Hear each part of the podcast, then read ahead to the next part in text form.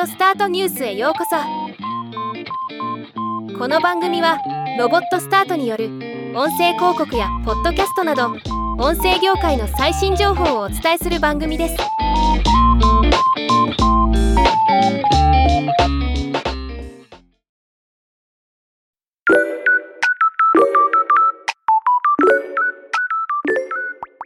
ハテナ創業者オンド代表取締役社長の近藤淳也氏がポッドキャストの書き起こしサービス LISTEN のベータ版をリリースしました。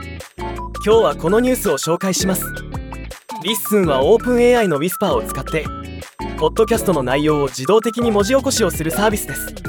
文字起こしされたテキストを読みながら好きな場所から音声再生もできるようになっています。これは他の文字起こしにはないサービスですね。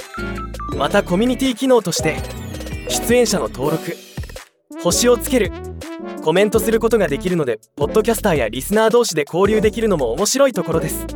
約20名のポッドキャスターが先行登録していますが先日より一般のポッドキャスターも参加できるようになっています。ただし文字起こし処理の容量の問題があり1日に約10名ずつの登録になるとのこと。興味のある方は登録してみては。ではまた。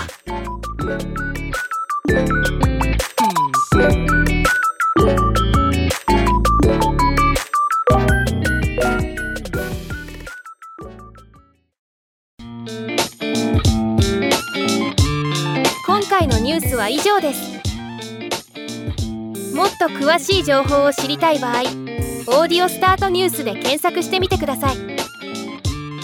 ではまたお会いしましょう。